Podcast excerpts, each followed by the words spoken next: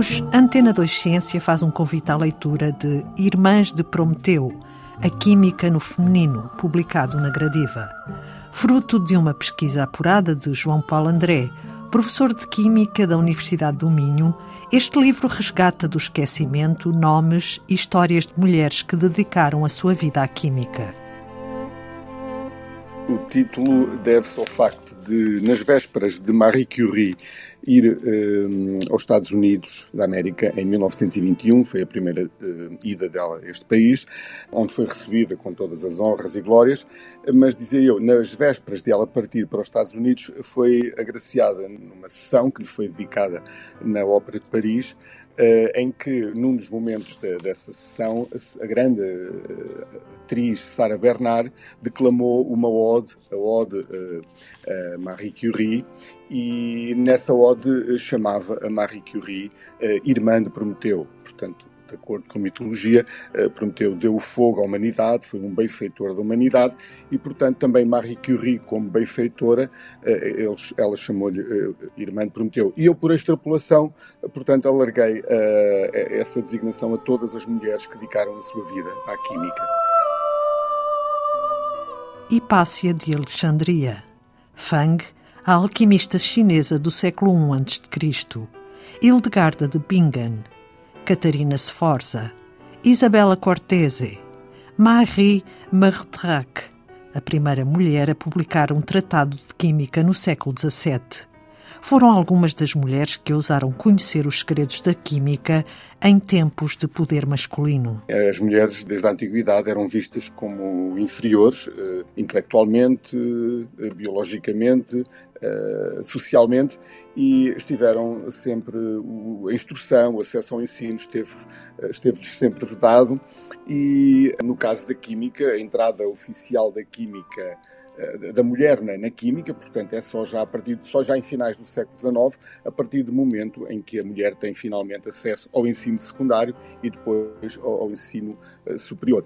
Portanto, a mulher a verdade é que foi basicamente ignorante, analfabeto ao longo da história, ao longo de milénios, e mesmo assim, uh, porque nas suas operações diárias, domésticas, do cotidiano, uh, à, mulher estavam destinadas muitas tarefas uh, que, no fundo, correspondiam àquilo que se chama as artes químicas. A mulher tinha que preparar, para além dos alimentos e da conservação não é, dos alimentos, a mulher tinha que fazer tintas, fazer vernizes, tirar nódoas, preparar um certo número de produtos do dia a dia que, no fundo, ela contactava com processos químicos. Portanto, essa parte da química, as artes químicas, sempre lhe estiveram acessíveis. São muitas as fontes que o autor consultou e que revelam a ação das mulheres na química ao longo de vários períodos históricos. Por exemplo, logo ainda no, no período da Antiguidade, em Babilónia, na Babilónia, na Mesopotâmia, eh, no século XIII a.C., por exemplo, chegou-nos o nome de uma perfumista, eh, Taputi Belate Kalim. Esta seria uma, uma perfumista do Palácio Real. O nome chegou-nos naquelas placas de argila com escrita cuneiforme e, portanto, curiosamente, temos o nome de uma perfumista, de uma mulher que já no século XIII a.C. se dedicava às artes da perfumaria. Depois temos no, no início da era cristã, nos primeiros séculos, temos Maria, a judia, que foi a grande primeira alquimista, e a ela se ficou de resto a dever o banho-maria, não é? Eh, terá sido ela que inventou este banho como técnica de aquecimento. Eh, depois, claro, a alquimia, não sendo química, mas de qualquer forma preparou em muito o caminho para a química. Na alquimia destacaram-se várias mulheres. Eh, por exemplo, no, no século XVI, Ana, princesa da Dinamarca, que conjuntamente com o marido, Augusto I, eleitor da, da Saxónia, foi uma figura que neste, nesta altura se dedicou bastante à alquimia. Claro que o ser uh, aristocrata uh, facilitava em muito uh, a vida destas mulheres, porque se eram pobres, indefesas, mulheres viúvas, etc., facilmente cairia sobre elas a acusação de, de bruxaria e, de facto, muitas foram parar a fogueira.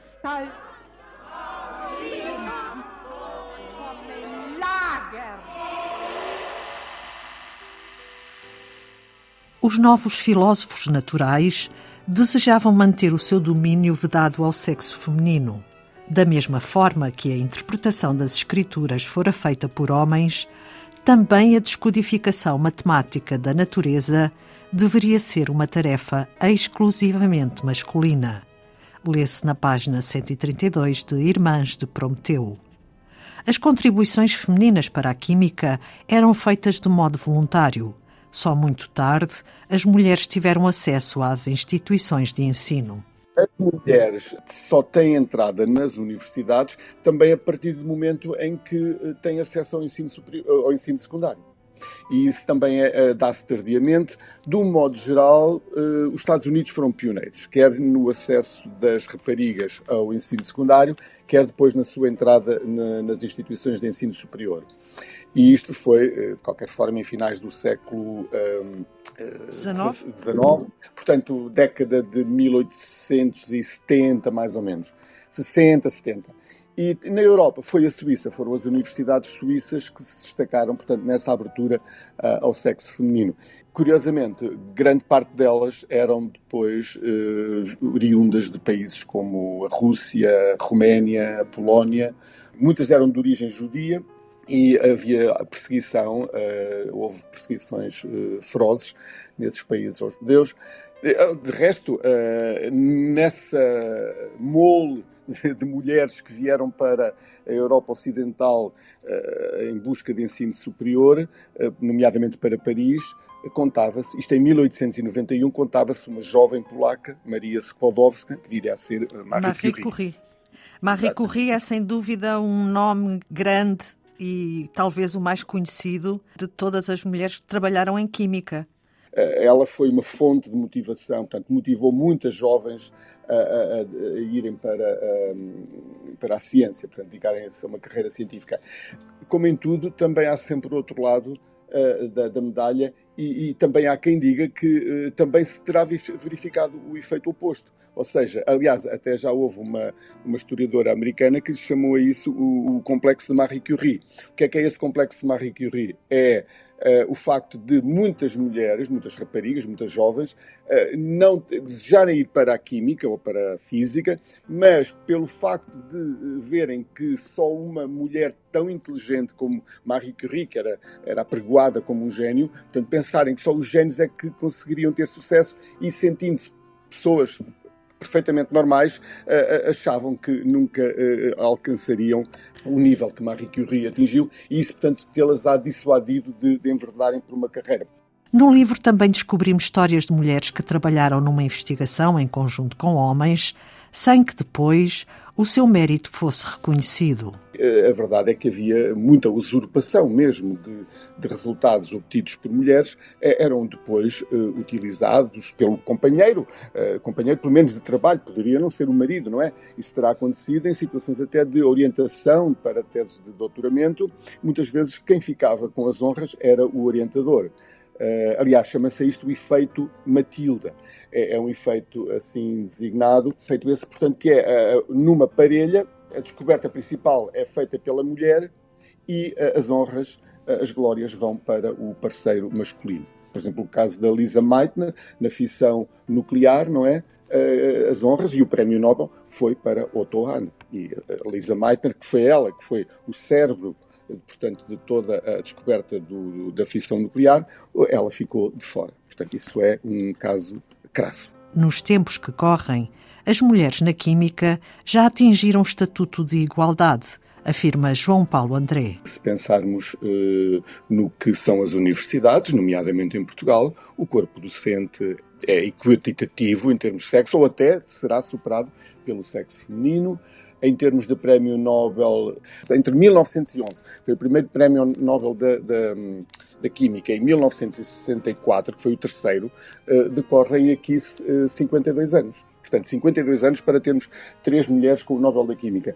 E agora, nos últimos anos, desde 2009, já temos cinco prémios Nobel da Química. Irmãs de Prometeu, é um livro dirigido a um público diversificado e curioso. Eu gostaria que o público fosse diversificado, mas uh, pensei, sobretudo, uh, num público que procura uh, divulgação de ciência, divulgação de, de informação sobre o mundo científico E, sim, sobretudo terá sido esse. Uh, e penso que, de qualquer forma, uh, quem procura uh, este tipo de informação tem alguma formação superior, eu acredito, ou pelo menos terá o ensino secundário completo. Será esse, esse sobretudo, o, o público-alvo para um livro como este. As histórias e os feitos de mulheres que ousaram trabalhar com almofarizes, buretas, Erlenmeyers e tubos de ensaio. Irmãs de Prometeu, A Química no Feminino, de João Paulo André, está editado na coleção Ciência Aberta da editora Gradiva. Final de Antena 2 Ciência, voltamos na próxima segunda-feira, já em 2023. Desejamos-lhe um próspero ano.